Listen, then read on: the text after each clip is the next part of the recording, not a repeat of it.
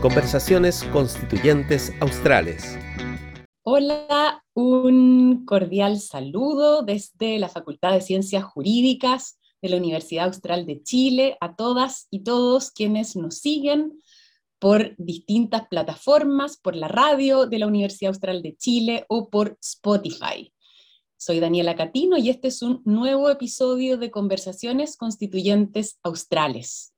En esta ocasión vamos a conversar de un tema que me resulta especialmente querido por también mis trabajos de investigación en el ámbito de la justicia de transición. Se preguntarán tal vez algunas de nuestras auditoras, algunos de nuestros espectadores, ¿qué es esto de la justicia de transición y qué tiene que ver con la nueva constitución, que es el tema que nos ocupa en este programa? Pues bien, la justicia de transición es un campo de estudio y un campo de acción que se pregunta cómo abordar un pasado de violaciones graves de derechos humanos.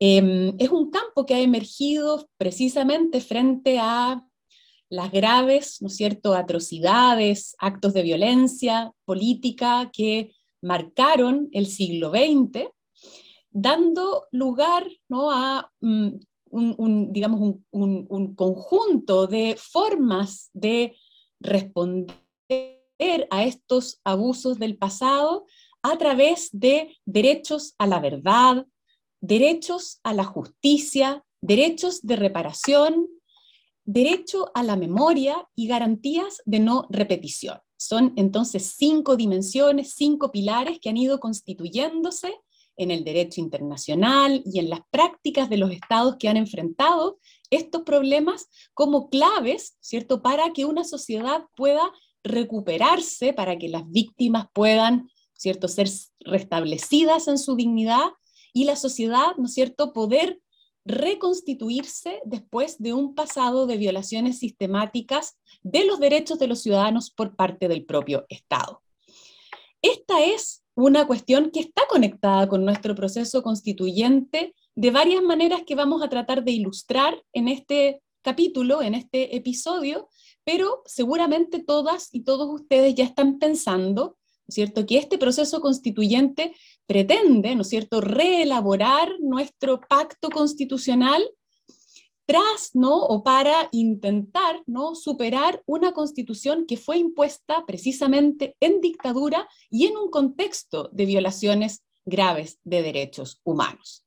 Entonces uno podría pensar que este propio proceso constituyente es también, ¿no? Parte de este proceso a través del cual la sociedad chilena ha intentado reconstituirse, redefinirse después, ¿no? De un momento muy grave de crisis política y de violencia institucional.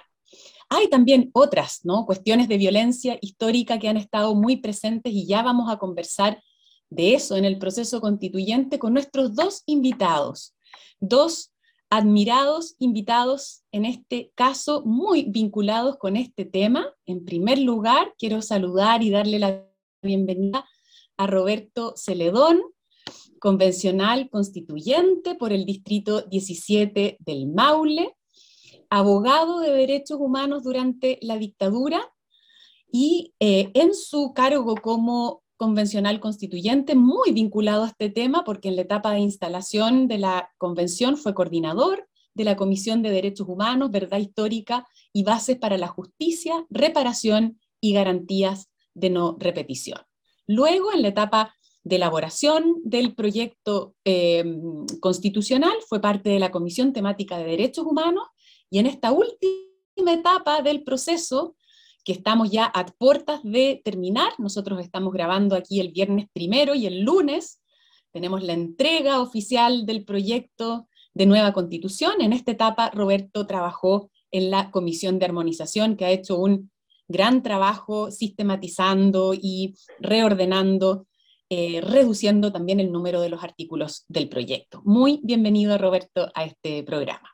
Encantadísimo de estar con, con ustedes, como, contigo con, y ustedes como Escuela de, Derecho, con Facultad de Ciencias Jurídicas, porque como lo decía quizás antes de comenzar, esta es una universidad extraordinariamente prestigiada, especialmente por su escuela de Derecho.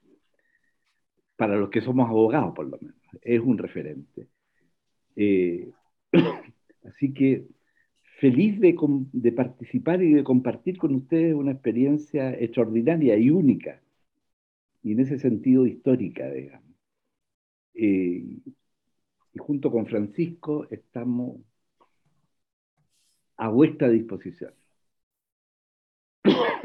Muchas gracias, Roberto, por esas palabras. Y Francisco Bustos es justamente nuestro segundo invitado hoy día, profesor de la Universidad de Chile, especialista en Derecho Internacional y Derechos Humanos, colaborador del Observatorio de Justicia Transicional de la Universidad Diego Portales también, y además abogado litigante de derechos humanos en el estudio Caucoto.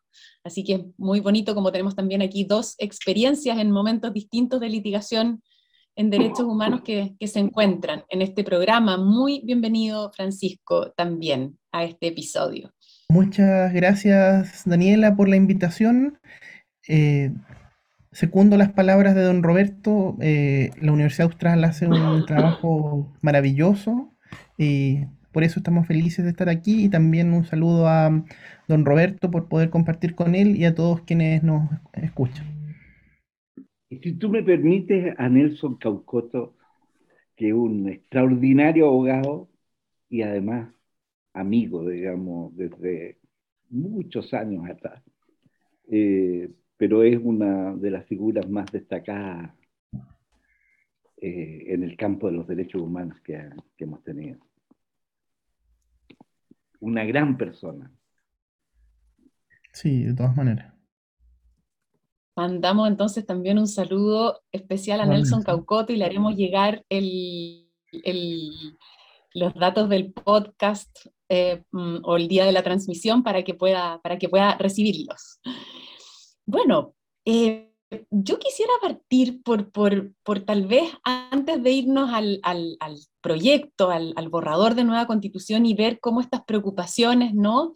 Por la verdad, por la justicia, por la reparación, por la memoria respecto de pasadas violaciones de derechos humanos está presente en el texto, me gustaría partir por el proceso, ¿no? Porque porque también yo ya decía que, de alguna manera este proceso constituyente es también ¿no? un, acto en, algún sentido de justicia transicional respecto de, la experiencia dictatorial, pero también me parece que ha sido muy interesante como una cuestión clave y que, tiene reflejo, por cierto, en el, en el en el proyecto, no solo en el plano eh, eh, estrictamente referido a las violaciones de derechos humanos eh, del, pasado inmediato, ¿no? sino que también de alguna manera la cuestión de la injusticia histórica respecto de grupos ¿no? tradicionalmente excluidos, pueblos originarios, mujeres, disidencias sexuales,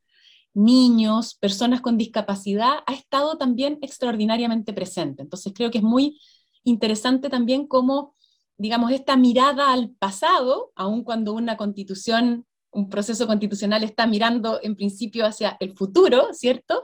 Pero también de alguna manera el pasado parece haber estado presente, ¿no? Y, y, en ese sentido llamaba desde un comienzo la atención cómo esta Comisión de Derechos Humanos, en, en, la etapa de instalación de la convención que tú coordinaste, presidiste, Roberto, formó una subcomisión de verdad histórica, reparación integral y garantías de no repetición.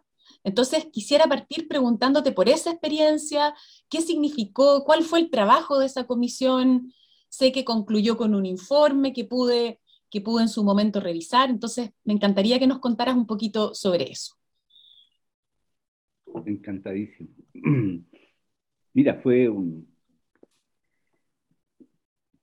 la, convención tenía que, como primera tarea, antes de comenzar la elaboración de, la constitución, eh, tener el reglamento, un reglamento de la convención.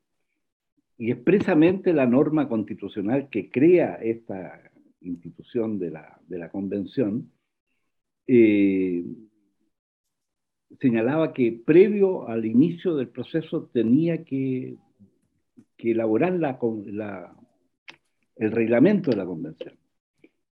Y en ese periodo no solo se elaboró ese reglamento, sino que además otros tres reglamentos, el reglamento de ética, el reglamento de participación ciudadana y el reglamento de consulta y participación indígena. Entonces, se generó un periodo en que, se asumieron otras tareas que pensando en, el futuro, en la tarea de un futuro inmediato, digamos, en, la gestación de esta comisión provisional sobre derechos humanos, eh, en que unió los derechos de la naturaleza y los derechos eh, a nivel internacional, toda toda la, la la normativa internacional en relación a los derechos humanos eh, y generamos esta subcomisión, digamos, sobre verdad histórica. Eh, porque, como tú muy bien dices, nosotros teníamos que hacernos cargo de la historia, de nuestra historia. No podíamos dejar de, hacerlo porque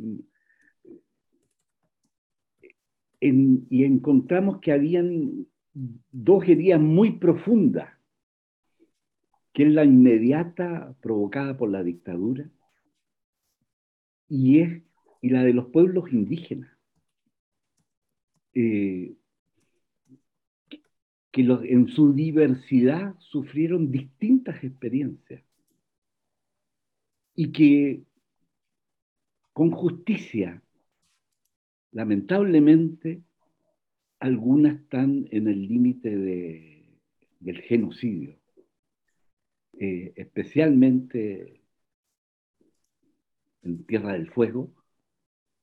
Eh, también el pueblo mapuche considera que hubo una desculturización eh, que ellos le llaman, desde algún punto de vista y con propiedad, cierto genocidio cultural, digamos, en que se perdieron las lenguas, se perdió el, incluso los, los, propios apellidos, digamos.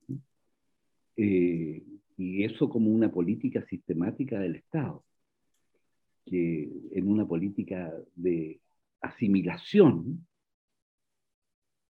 eh, de, integración a, esta nación emergente y, de pérdida de identidad histórica. Además de todo lo que significó el despojo territorial. Entonces, el, para escribir la nueva constitución, teníamos que hacernos cargo de nuestra historia y de y del aprendizaje de cómo construíamos normas que permitiese sanamente reparar, digamos, la, y empezar desde, un, desde un nivel superior, por decirlo así. Eh, y eso es, un tema que fue muy agudo en nuestra subcomisión o comisión provisional de derechos humanos, eh, porque teníamos presente al interior de ella de un convencional que había estado exactamente al lado de, del, poder militar, digamos, eh, y fue un tema que provocó cierta tensión, cierta controversia, pero que lo resolvimos pacíficamente. Eh, eh, de manera muy concordada en, términos de no limitar la participación ciudadana, porque recibimos muchísimos testimonios de las más diversas, entre ellos, entre ellos, entre otros, una que me impresionó enormemente fue de los marinos constitucionalistas. Eh,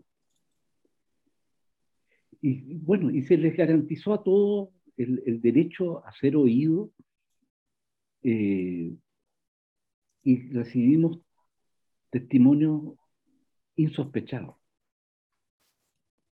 insospechados y que no hemos dado cuenta suficiente, incluso en la nueva constitución no se da cuenta suficiente de un fenómeno como fueron las adopciones masivas de niños mapuches en a Suecia. De 2.000 niños, de un poco más de 2.000 niños, eh, que eran adoptados, que, siendo muy niños eran trasladados allá, eh, aprendían la lengua, se integraban a una familia sueca y que no, y que ellos se sentían, a medida que crecían, distintos a los demás niños. Eh, y eso fue un testimonio desgarrador, desgarrador. Eh, a propósito de lo que tú también mencionabas sobre, sobre el tema de los niños, niñas y adolescentes y otras también normas internacionales que se han incorporado a nuestro acervo jurídico de, las mujeres, de la violencia, eh, de, de, los adultos mayores, de, de los discapacitados, de los migrantes, etc. Bueno, fue un... Se resolvió que fuese esto un insumo para el conjunto de la convención lo que ahí se recibió y fue un aporte tremendo de las universidades también. Las universidades nos, dieron una,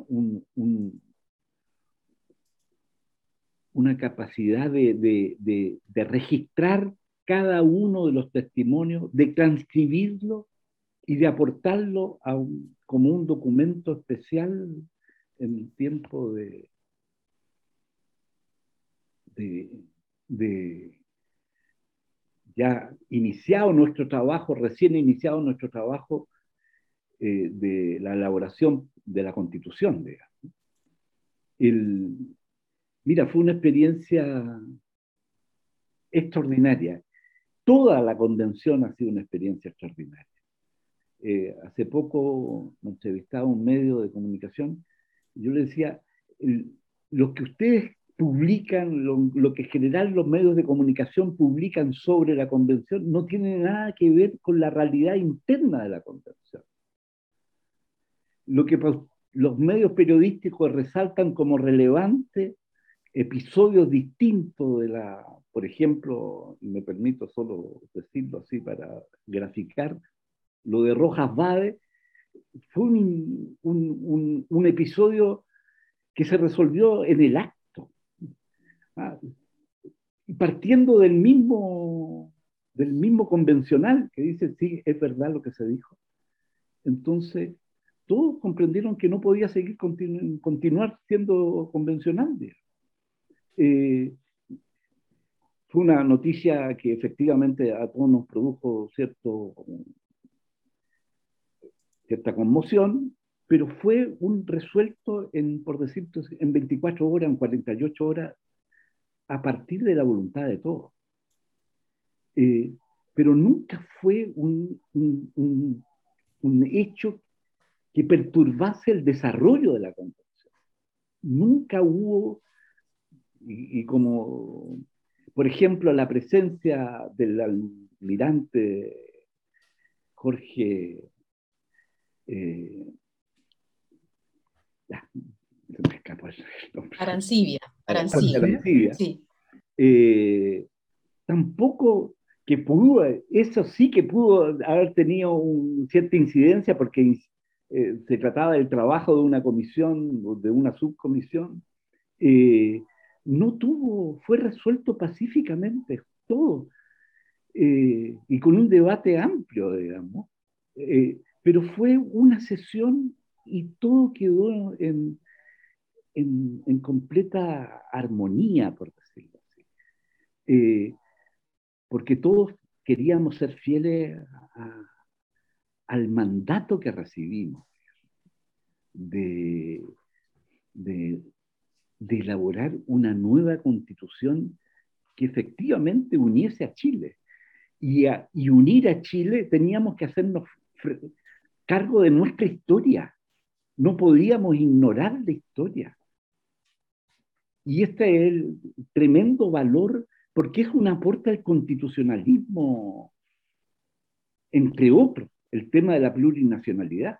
Nunca cumplimos la palabra comprometida el año 89 en Nueva Imperial por el candidato Patricio Elwin del reconocimiento constitucional de, los pueblos indígenas. ¿Por qué? Porque la derecha se opuso.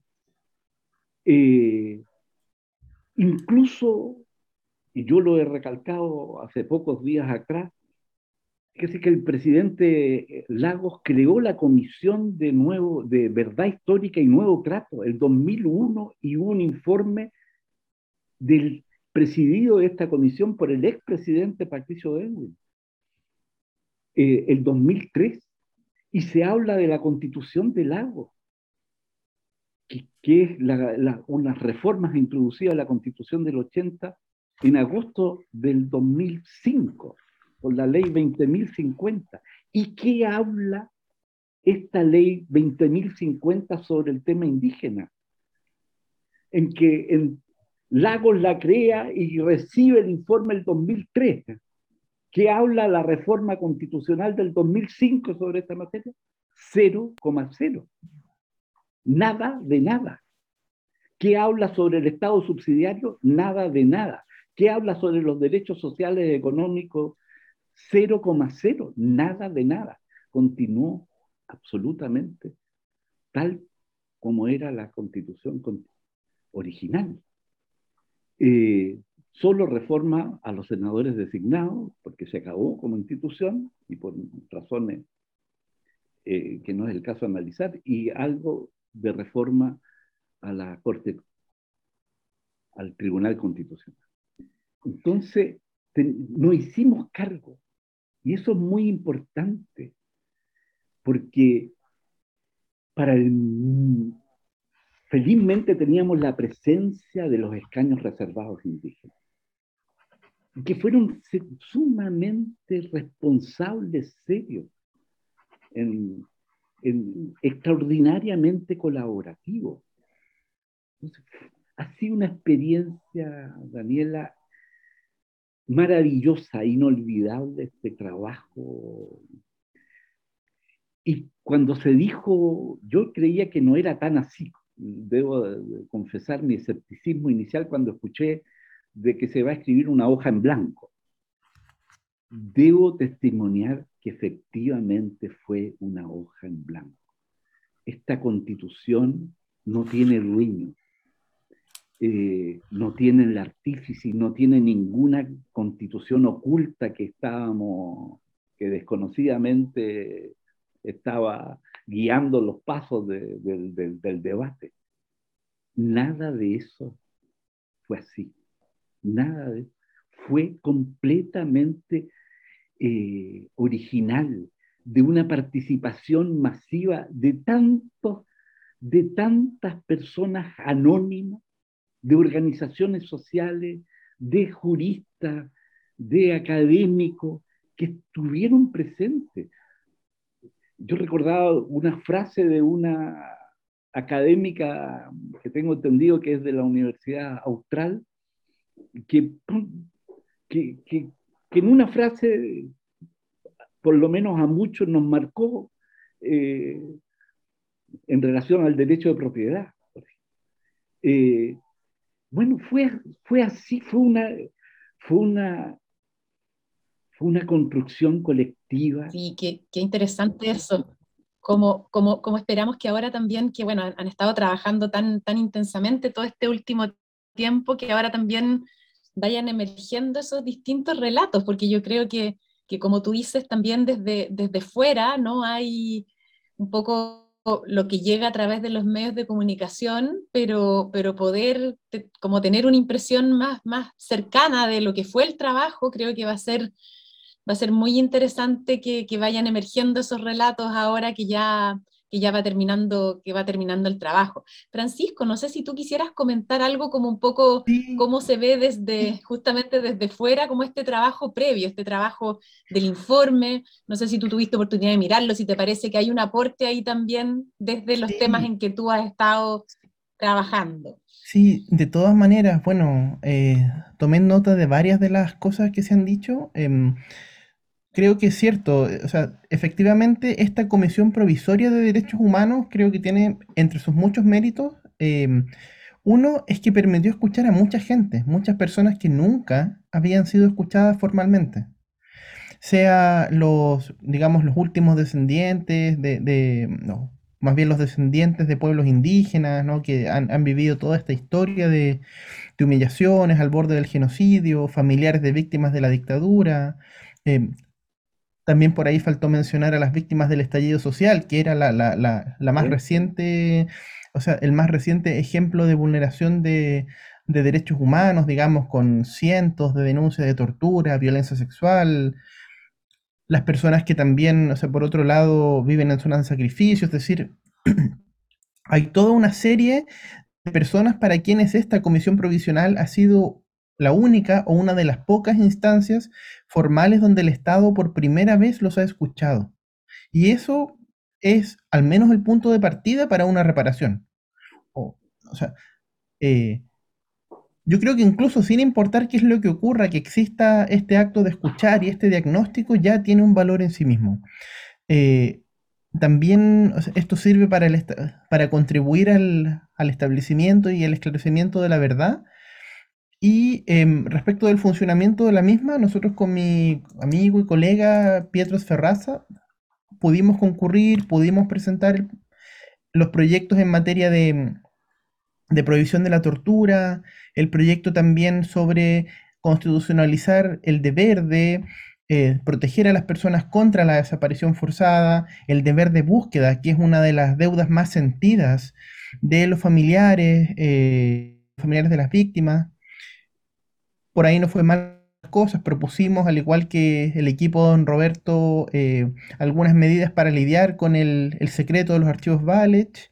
Y bueno, dentro de este trabajo también eh, quería referirme brevemente al punto del, almirante Arancibia, ¿no? Que, o sea, que él formara parte de la, de la comisión, porque él dijo que había que, eh, digamos, había que evaluar su trabajo en consideración a lo que fue su vida, su trayectoria y su recorrido. Entonces, ok, démosle el beneficio de la duda. Yo pedí por transparencia su hoja de vida. Creo que la hoja de vida es importante para ver si estuvo en algún centro de tortura, para ver si estuvo en algún lugar donde hubieran desaparecido personas y ahí la Armada invocó todas las causales de secreto. Dijo que esto iba contra la seguridad nacional, que esto afectaba, no sé, las funciones del organismo, la privacidad del almirante, su derecho de propiedad sobre su información. Y bueno, estamos peleándolo aún en la corte. Entonces, eh, por un lado se dan esas dos cosas, que él tiene esta defensa pública diciendo, oye, júzguenme por quién soy, y uno dice, ok, bueno, ¿quién es usted? Funcionario público, denos explicaciones y no, nos invocaron todas las causales de secreto. Entonces, ese es un tema que, eh, que debiera resolverse. También em, por ahí don Roberto mencionaba las las pocas, o sea, las reformas que, se pudieron hacer mediante esta, esta ley 20.050 y entre ellas eh, aquí se reforzó el Tribunal Constitucional, es decir, el órgano que probablemente es más leal a la, a la constitución de Pinochet, aquí se reforzó y esa es una de las grandes críticas a, la, a estas reformas. Bueno, y el Tribunal Constitucional en los últimos años probablemente contribuyó a mostrar o a hacer patente, digamos, cómo la constitución del 80 afecta eh, eh, el goce de derechos sociales. Por ejemplo, cuando se intentó fortalecer el CERNAC, eh, cuando se trató de crear una institucionalidad que garantizara, digamos, la prohibición del lucro, siempre el Tribunal Constitucional estuvo ahí para echar abajo estas reformas. Incluso lo vimos en otras materias, como cuando empezaron a paralizar causas por violaciones de derechos humanos, siendo funcionales a la impunidad, procesos como eh, Operación Cóndor, todas las causas de la jurisdicción de Ñuble paralizada eh, por este TC, eh, más bien favorable a los, a los, a los victimarios. Entonces, claro, o sea, teníamos una institucionalidad que era tan descarada en su actuar que, o sea, que incluso se hizo patente para la ciudadanía en general cuáles eran los efectos que tiene este, este Tribunal Constitucional. Y respecto del proceso constituyente, insisto, yo en general participé solo en algunas cuestiones relativas a, mm, derechos fundamentales y en general de las materias que más trabajo. No, no, no pude seguir al detalle tantas comisiones, pero sí em, me correspondió apoyar a algunos convencionales en ese trabajo y eh, creo que uno de los momentos más bonitos que a mí me tocó presenciar fue em, la pelea que se dio por una norma transitoria en materia de prescripción gradual. Eh, a ver, para las personas que nos están escuchando, eh, esta es una discusión un poco técnica, pero básicamente em, el Código Penal chileno tiene algunas reglas que permiten que dado el tiempo transcurrido, las penas puedan ser menores. Y eso puede tener o no una justificación en ciertos delitos, pero tratándose de crímenes de lesa humanidad como desapariciones forzadas, asesinatos, tortura, esto generaba, esto generaba efectos bien, bien impresentables, eh, digamos, rebajando sanciones a niveles que uno podría decir que están, o sea, que serían irrisorias si es que no fueran, si es que no fueran escandalosas. Em, por ejemplo, hay casos donde hay 29, 30 víctimas y donde los perpetradores quedaron condenados a 4 y 5 años de libertad vigilada, es decir, por 30 desapariciones forzadas. Entonces, eh, lo que se hizo fue proponer una norma transitoria que complementara las reglas que establecen la imprescriptibilidad y dijeran, mientras no se hagan las adecuaciones necesarias, esta norma no se va a poder utilizar en, estos casos por graves violaciones de derechos humanos. Y ahí esto se votó, si no me equivoco, el día 14 o 15 de junio, no, el día, el día 14 de junio, y ahí yo pude acompañar a la agrupación de familiares de detenidos desaparecidos a la, digamos, al, hemiciclo y fue, fue en realidad un momento muy emocionante. Y en ese sentido, o sea, tal como esta votación de una norma específica, creo que distintas votaciones, distintas indicaciones han sido momentos incluso, yo diría, de catarsis para diversas personas y organizaciones. Entonces, en ese sentido, eh, el proceso constituyente es una manifestación de justicia transicional, digamos, para lidiar, o sea, por un lado, con las bases coloniales, incluso eh, eh, genocidas de, de, ciertas partes de nuestra historia, ¿no? En particular, el trato que el Estado chileno, o sea, ni siquiera la corona española, que el Estado chileno dio a pueblos, eh, por un lado con la, la mal llamada pacificación de la Araucanía y con procesos, digamos, de exterminio que hubo en la zona austral.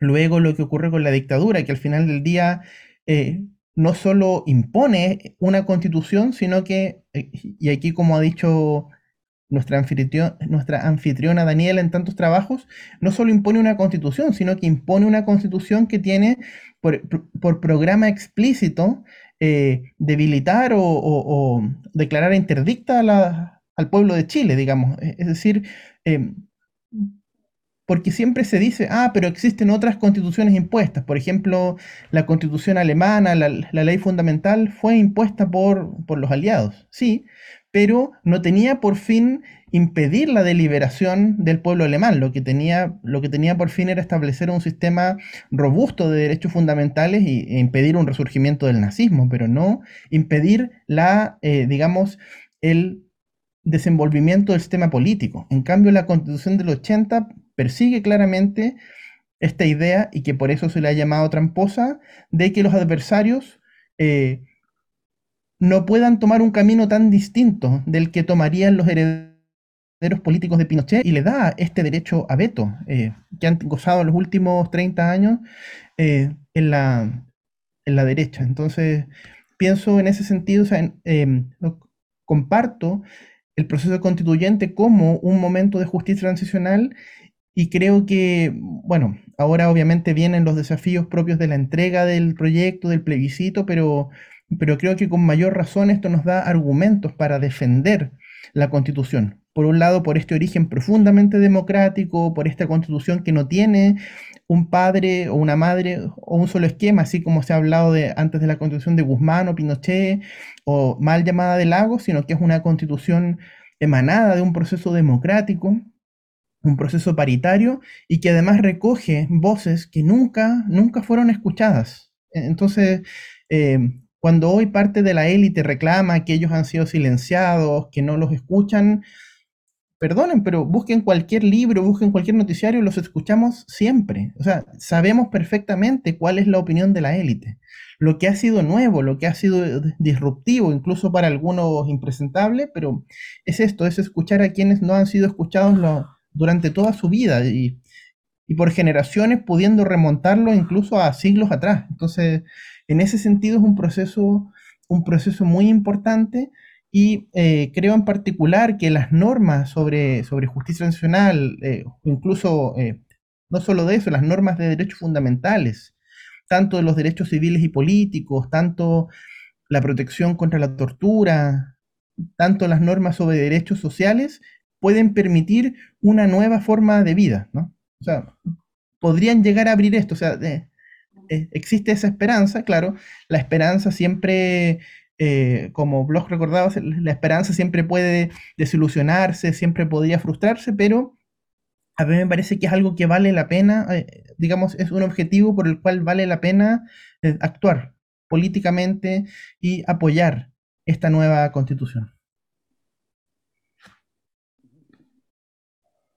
Muchas gracias a los dos por por esta primera visión ¿no? de, del proceso constituyente y de, la forma en que ha ido abordando ¿no? y haciéndose cargo de este pasado más lejano, más cercano, muy cercano, como decía también Francisco, porque efectivamente, ¿no es cierto?, el proceso constituyente se abre también en un contexto de violaciones de derechos humanos, de abusos policiales eh, a través de actos graves que han sido documentados de distintas maneras y que hoy día todavía están siendo procesados por, por, el, por las instituciones jurisdiccionales.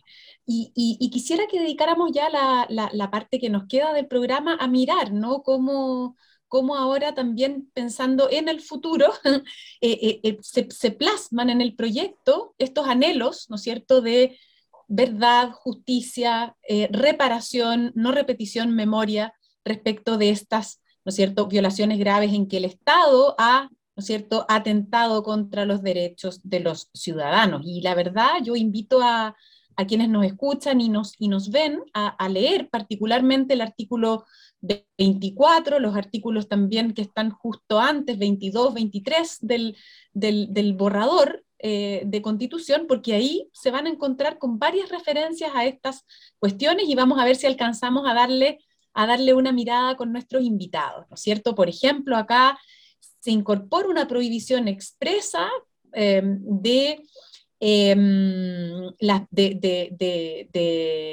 del eh, derecho a no ser ejecutado, a no ser sometido a tortura, a no ser sometido a desaparición forzosa, a no ser desterrado, relegado, exiliado, a no ser sometido a desplazamiento forzoso. Se prevén para quienes han sido eh, víctimas y también para la sociedad en su conjunto de un derecho al esclarecimiento y al conocimiento de la verdad. Partamos, si les parece, por aquí, em, eh, porque luego también hay otra serie de deberes específicos que estaban ya reconocidos a nivel de derecho internacional, pero que ahora se integran también a, a, nuestro ordenamiento interno y en el máximo nivel, en el nivel constitucional, ¿no? El deber, deberes vinculados con la justicia, de investigación, de prevención, de sanción, de impedir la impunidad, eh, agregando la imprescriptibilidad, la inamnistiabilidad, como recordaba también Francisco, em, deberes también vinculados a eh, la reparación, la preservación de la memoria, la protección de los archivos, em, la protección y preservación de sitios de memoria, ¿no? de manera que es un catálogo bien amplio de derechos, de prohibiciones, de deberes para el Estado. Entonces yo quisiera poco preguntarles, bueno, alguien dirá, pero ¿por qué es necesario prohibir la tortura, prohibir la desaparición si tenemos derecho a la vida? ¿No tendríamos incorporado en ese derecho derecho a ser protegidos de todos estos actos, ¿no es cierto?, que representan probablemente, ¿no es cierto?, las formas más graves de atentación contra la vida, contra la integridad física. Por otro lado, también nuestras auditoras, nuestros espectadores a lo mejor se preguntan, pero si Chile ya tiene estas obligaciones en el ámbito internacional, por los tratados que ha suscrito, por también, ¿no es cierto?, las, declaraciones generales de derecho y sus interpretaciones por los tribunales internacionales, ¿por qué es necesario también o por qué es importante que ahora esté esto expresado en la Constitución? ¿Cómo lo ven ustedes? ¿Cómo lo ves tú, Roberto? ¿Cuál es la importancia de que estas materias estén ahora o puedan estar, ¿no es cierto?, si es que llega a aprobarse el proyecto constitucional en nuestra Constitución. Mira, es interesante la inclusión de todo esto, porque puede parecer como del pasado y del pasado reciente, pero la iniquidad, por decirlo de alguna manera, de, de los procedimientos de persecución, que es de la anulación de otra, del, adversario, del que se estima adversario o, enemigo eh, interno, eh, la desaparición no era un método conocido. Fue la dictadura chilena con la brasileña, pero aquí se aplicó masivamente. Y además se articuló con otros servicios de inteligencia. Esa fue la operación Cóndor, digamos, entre otras cosas. Eh, o sea, la, no sé cómo calificarla, la inhumanidad eh, de, los, de los aparatos represivos, eh, uno supera la imaginación del hombre común y corriente. Por ejemplo, aquí en Chile lo estamos viviendo hasta, hasta el presente. Las denuncias que han habido, por ejemplo, las infiltraciones intramarcha respectivo, en relación al estallido social. Los antecedentes que se conocen ya son graves, respecto de la actuación de los organismos represivos. Aparecen como culpables personas inocentes cuando son los propios organismos represivos que estaban presentes. Eh, las infiltraciones etcétera. Hay un conjunto de, que supera, porque la maldad no es consustancial al ser humano. Pero cuando la maldad los reúne, eh, la imaginación también puede ser extraordinariamente perversa.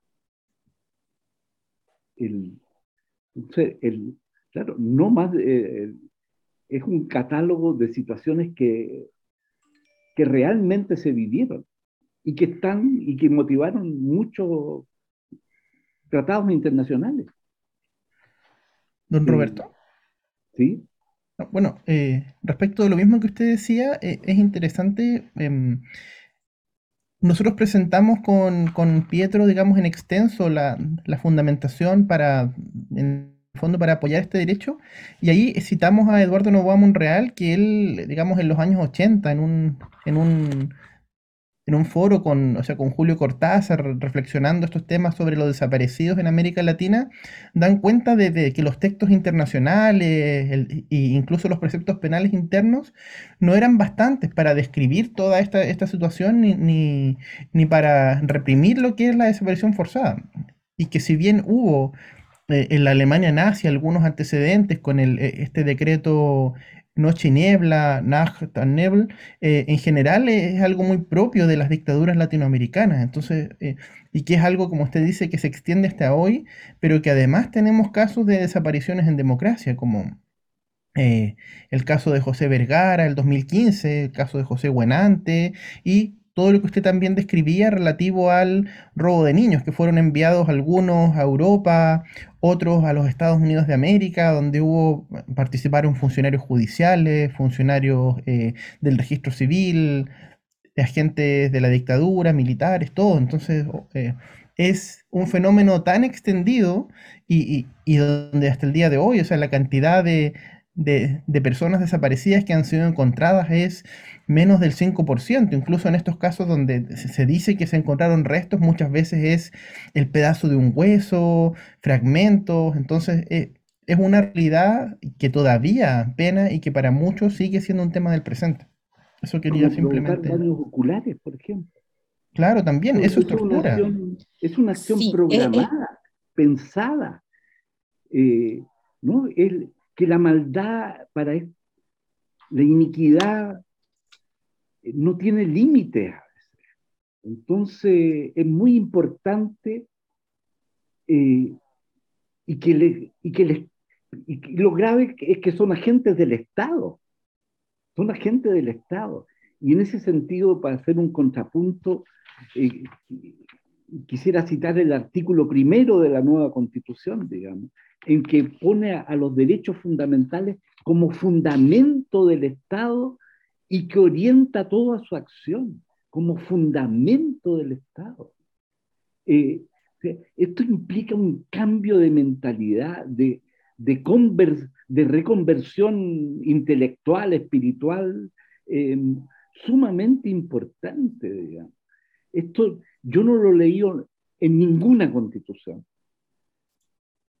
que diga que los derechos individuales y colectivos de los de las personas son el fundamento del Estado y que orientan todo su, su actuar para, para trasladarlo a la historia, a, lo que tenemos que construir hacia el futuro.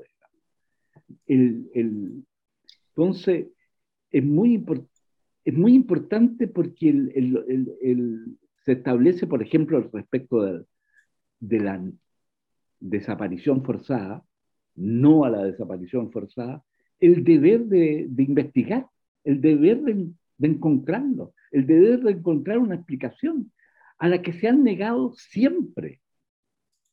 Nunca aportaron nada por la verdad. A pesar de que hubo una comisión, creo que en tiempo del presidente Lagos, digamos, o, eh, Frey y Lagos. La mesa de diálogo a fines de Frey, pero ahí, ahí aportaron puras mentiras. Pero nunca se aportó nada real eh, para y que ellos conocían los tanto es así que hay un proceso, hay un proceso judicial pendiente por la por la desaparición de toda la documentación respecto de estos temas. Digamos. de hecho, los archivos de la CNI fueron destruidos el año 2002 durante el gobierno, entre los gobiernos de Frey y Lago. a ver, entonces creo que hay, algo bien, perdón, bien interesante que nos quedan poquitos minutos, entonces quiero, quiero, quiero tratar como de, de, ir, de, ir, de ir cerrando y tal vez llevarlos a un, a un último punto mm, que mire, que mire un poco hacia el futuro respecto de estas normas, ¿no? En el sentido de claro, acá creo que es muy interesante lo que los dos dicen respecto de un poco de como que uno supondría que esto quedaría incorporado en el derecho a la vida, a la integridad física, pero que, en cambio parece muy importante relevarlo, ¿no? Es decir, mire, la imaginación a veces no tiene límites, ¿no? Cuando se trata de, de, de, ¿no es cierto? Cuando, cuando nos encontramos en un contexto de mirar al otro como enemigo político, a veces, ¿no es cierto?, se inventan prácticas lesivas que vale la pena identificar, que vale la pena nombrar, ¿no? Porque en algún sentido son como inimaginables, innombrables. Entonces, nombrémoslas, destaquémoslas porque ocurrieron, ¿no? Porque ocurrieron y porque no queremos que vuelvan a ocurrir, porque nosotros como comunidad política que se define en esta nueva constitución, no queremos que vuelvan a ocurrir. Y uno puede hacer un símil histórico, no con la esclavitud tal vez, que también es algo que a uno le parece innombrable, inimaginable y que sin embargo ocurrió. Y es muy interesante cómo las constituciones, primeras constituciones latinoamericanas que emergen en este contexto, mencionan a la esclavitud, ¿no es cierto? Dicen el esclavo que pise el territorio chileno será libre. Y uno diría, bueno, obvio si se garantiza la libertad, pero había que decirlo en ese momento. Y en este sentido parece que también correspondía nombrar, ¿no? incorporar estos conceptos a la Constitución. Pero lo que yo quisiera pedirles una opinión es, bueno, ¿cómo ahora este conjunto de normas podría cambiar?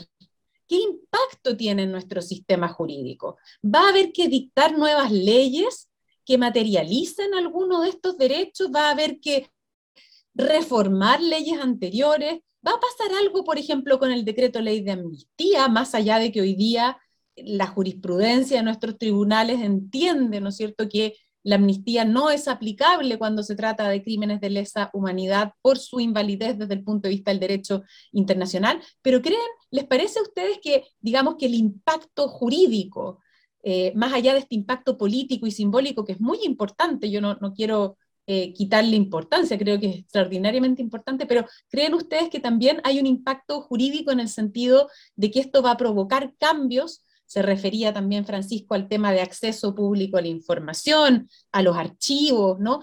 ¿Qué, vislumbran? Les pido una última opinión para ya ir cerrando sobre, de alguna manera, las consecuencias ¿no? jurídicas de, la incorporación de estas normas. No sé si quieres partir tú, Francisco, ahora con alguna, algún comentario.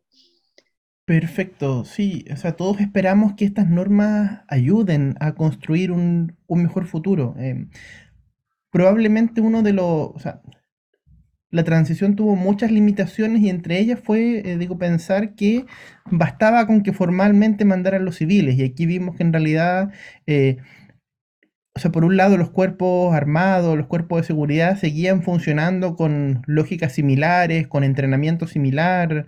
Eh, y eso posibilitó en definitiva la repetición de hechos terribles después del 18 de octubre, como torturas y otros casos. Entonces, me, parece a mí que, eh, o sea, que hacerse cargo de todas estas deudas, entre ellas hemos aquí enfatizado lo de justicia transicional, pero aquí también se incorpora todo lo relativo al medio ambiente, eh, lo relativo a la paridad, es decir, dada la exclusión histórica de las mujeres, lo, relativo a muchos otros grupos que, siendo incluso mayoritarios, no han sido escuchadas.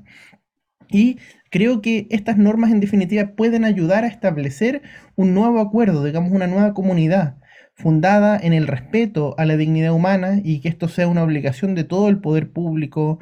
Eh, y así como tú mencionabas el, caso de la esclavitud, donde los países latinoamericanos fueron de los primeros en prohibirla, incluso de, crear eh, eh, pseudo tribunales internacionales que persiguieron a, los esclavistas, a las personas que trataban esclavos. Bueno, aquí que, que estas normas puedan contribuir también, por un lado, a... Em, o sea, digamos, a afianzar estos desarrollos del derecho internacional, estos deberes de que exista verdad, que exista justicia, que exista reparación, que exista memoria, que exista no repetición. O sea, creo en ese sentido que em, estas normas pueden ayudar a cambiar y sin duda la, la legislación posterior deberá adaptarse, pero incluso más importante de eso, creo que una de las diferencias del proceso transicional chileno con, no sé, por ejemplo, con el argentino, es que ahí existe... Eh, o sea, digamos, el, yo diría que el nunca más está mucho más afianzado socialmente, es decir, eh, este repudio, digamos, más generalizado al actor militar en la política y también este entendimiento de que eh, justamente las violaciones de derechos humanos se hicieron para hacer un cambio en, un régimen político. En, ese sentido, creo que este va a ser, o esto podría ser un muy importante punto de partida para ahora sí por fin tener el, este anhelado nunca más, digamos, tener una, o sea, digo, tener una nueva, una nueva posibilidad de fundar eh, todo el trato, digamos, de fundar eh, una comunidad en el respeto, en la dignidad humana y, digamos, eh, digo, terminar con todas estas exclusiones que nos han acompañado, algunas desde los orígenes de la República y otras desde el pasado reciente y más o menos inmediato. Entonces, Sí, yo estoy esperanzado en esto y por eso yo voy a, voy a apoyar de las formas que pueda, digamos, el, el proceso constituyente y el éxito del, del plebiscito final. Mira, eh, compartiendo todo lo que dice Francisco, quiero agregar algo que me parece a mí importante. No solo la inadmisibilidad, sino que también la imprescriptibilidad. Eh, el 2013, y promovido por el Consejo de Defensa del Estado, la Corte Suprema tuvo un pronunciamiento sobre la prescripción de las acciones civiles, eh, que exactamente se ubica en el capítulo sobre el derecho a la reparación. El, entonces, y un pronunciamiento mayoritario acerca de la, prescripción. Felizmente, la sala penal que conoce no, no comparte esa, no ha compartido esa tesis. Pero esta es la importancia que esté en la constitución, en la ley fundamental, porque además esto es formativo. Esto, esto va a formar a todos los estudiantes de derecho y a, los futuros abogados. Esto es muy relevante desde un punto de vista de la formación de la conciencia jurídica y política, cultural, intelectual de, la, de la presente y futuras generaciones en Chile. Yo creo con todo respeto, Daniela, que esta constitución, que ya no es borrador, porque ya está, y lo digo fundadamente, ya fue mandada a imprimir para ser entregada al presidente de la República y, a los convencionales y a, los asesores, etc. Eh, ayer se terminó el último eh, análisis de esto. Eh, esta constitución es una novedad de un punto de vista de nuestra historia constitucional. Nunca se trató la plurinacionalidad, eh, desde luego la paridad, eh, desde luego el Estado regional, la ecología, Chile país, como país ecológico, los derechos de la naturaleza, es un aporte al constitucionalismo mm, chileno, latinoamericano, universal. A mí me, han dicho constitucionalista, un constitucionalista español con quien tuve la posibilidad de, dialogar, me invitaron a un diálogo, eh, que todos los ojos, ustedes no se imaginan cuántas miradas se dirigen hacia Chile. Eh, porque esto es, un cambio radical. Me decía este constitucionalista, nosotros por la constitución del 78 hay nueve padres, nueve padres eh, constituyentes. ¿Qué nueve padres? Si lo importante es el pueblo, es la gente. Es como, como se eligieron en Chile estos, estos padre, que no hay padre, es el pueblo, es el sentir de la gente. Lo más importante, entre otras cosas, de, de, de, de estos constituyentes, que no era una asamblea de especialistas, pero habían demasiados especialistas detrás, digamos. Todo el relato que ha hecho Francisco sobre el aporte que ellos, patrocinando algún, ¿Para qué decir todos los aportes que se hicieron por, parte de usted de la, y de las universidades? no, el padre es un... No hay padre, e, es, el, es un pueblo, es la conciencia de un pueblo. Y lo que es notable de los convencionales, y me estoy refiriendo especialmente a los jóvenes, a, todo, a tantas personas que eran completamente compatriotas desconocidos nacionalmente, públicamente, hicieron un trabajo de un compromiso extraordinario, extraordinario. eh, aprendiendo, eh, siendo muy fiel a la comprensión que tenían de que estas eran las demandas que, los, que, que del pueblo surgían. La inmensa mayoría era independiente, pero todos con un compromiso. Roberto, muchas gracias. Estamos, eh, todos como muy expectantes, ¿no? Yo creo que son momentos también de emoción por el, por el cierre de esta tarea, particularmente para quienes como tú lo han, lo han vivido desde dentro y han estado trabajando tan intensamente. Hemos sido todos testigos de, de un trabajo tan, tan intenso, tan arduo, este, particularmente los, los, últimos meses, todo el tiempo, pero particularmente los últimos meses. Creo que, que por eso es muy importante ¿no? transmitirle a quienes nos escuchan y nos, y nos ven, eh, por un lado, ¿no? informarse, informarse muy bien ahora, tratar de, de, de tener acceso al, al texto, de darse el tiempo de leerlo, eh, la Facultad de Ciencias Jurídicas va a seguir aportando también aquí insumos, las invito y los invito a estar atentos porque vamos a anunciar también prontamente un ciclo de charlas informativas sobre el texto constitucional, eh, sin perjuicio de que vamos a seguir quizá con algunos episodios más de conversaciones, pero vamos a ofrecerles también un nuevo formato de charlas presenciales para que también las ciudadanas y los ciudadanos puedan preguntarnos, puedan hacer sus preguntas, puedan participar para esclarecer sus dudas y votar informadas e informados en el, en el plebiscito. Y también, bueno, para todos ha sido tal vez un poco difícil seguir el trabajo de la convención, justamente por lo acelerado, por lo intenso, por el ruido también que a veces generaba, ¿no? que la discusión acá, que la discusión allá, los medios de prensa, pero creo que va a ser también muy interesante ahora que ya se aquieten las aguas, em, ir, ir, teniendo acceso a estos relatos, ¿no? A, a, a, que ustedes nos vayan contando un poquitito más cómo fue el trabajo. Quiero agradecerles a los dos su participación en este, en este programa. Em, yo ya me voy despidiendo, les voy a dar la, la, palabra también al cierre para que se despidan y agreguen quizás si quieren alguna reflexión que haya quedado ahí dando vueltas. Y yo, entre tanto, dejo entonces invitadas a, a quienes nos escuchan, invitados a quienes nos siguen, a seguir atentos a las actividades eh, de la Facultad de Ciencias Jurídicas de la Universidad Austral de Chile. Francisco, no sé si quieres partir tú despidiéndote.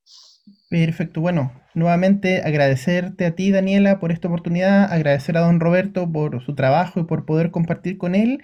Y em, para quienes estén interesados en el tema, les puedo señalar que los textos, digamos, que, eh, que, contienen in extenso los fundamentos sobre el derecho a no ser sometido a tortura, el derecho a protección contra la desaparición forzada, el derecho a la memoria, los tengo subidos en, en un link en la página de academia y uno los puede encontrar en Google y, si no le puedo enviar también a Daniela los, los, enlaces y reiterar esto que dice don Roberto, que efectivamente el, no solo en Chile, sino que el mundo nos está mirando. El mes pasado me, me tocó estar en un seminario en, en Nueva Jersey sobre estos temas y hace poco, hablando con colegas del extranjero, me dicen, oye, ¿cómo va el proceso constituyente? Es decir, esto es importante no solo para nosotros, sino para todos. Entonces, la invitación es a seguir informándose y a participar. Así que un saludo a todos quienes nos escuchan. Mira, yo voy a decir una frase de despedida muy simple. Nosotros nos vamos, pero ustedes quedan. Las escuelas de derecho quedan la constitución va a quedar, incluso en la peor de las hipótesis. Es un hecho inédito y es un aporte incomparable, incomparable. Supera con mucho todo lo que ha sido la producción constitucional en Chile. Eh, entonces, pero ustedes quedan, ustedes tienen la tarea de formar de formar a los futuros abogados, de formar a los futuros jueces y que tienen que tener, a mi juicio, esta impronta. Los derechos fundamentales son el fundamento del Estado y orientan toda su acción. Eh, ese es un nuevo Chile, una nueva sociedad.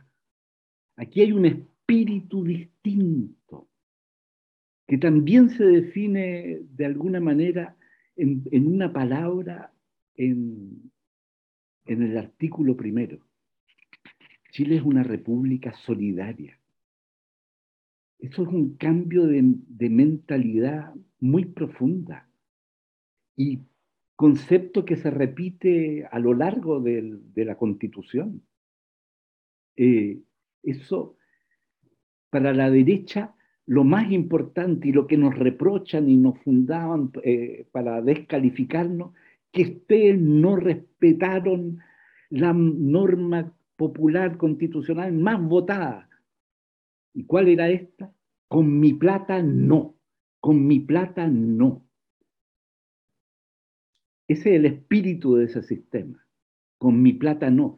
Porque detrás de esos que firmaron con mi plata no, sin perjuicio de no entrar a analizar lo que significaba construir un sistema de seguridad social con la capitalización individual, que es completamente fracasado. Con mi plata no, ese es el concepto que para ellos vale. Están detrás lo que denunció la CEPAL en febrero de este año. Nueve familias chilenas tienen el 17% del PIB de recursos que eran propios del pueblo chileno. Con ellos detrás de esos que mi plata no están toda esta gente. Con mi plata no. Es para defender una sociedad de iniquidad, de desigualdad. Y lo que nosotros queremos es construir una sociedad de hermanos y recuperar lo que dijo el cardenal Silva Enrique, lo que era el alma de Chile, que era la solidaridad, la responsabilidad por el Muchas gracias. Muchas gracias, Roberto. Muchas gracias, Francisco. Hay una invitación entonces a mirar estos artículos, ya el artículo 1, ¿no es cierto? Se fijan ustedes cómo dice tantas cosas sobre este esta nueva forma de definirnos como comunidad política que, propone este proyecto constitucional. Entonces, sigamos informándonos y nos veremos prontamente en nuevas actividades de la facultad. Gracias a nuestros invitados y un cordial saludo a todas y a todos. Conversaciones Constituyentes Australes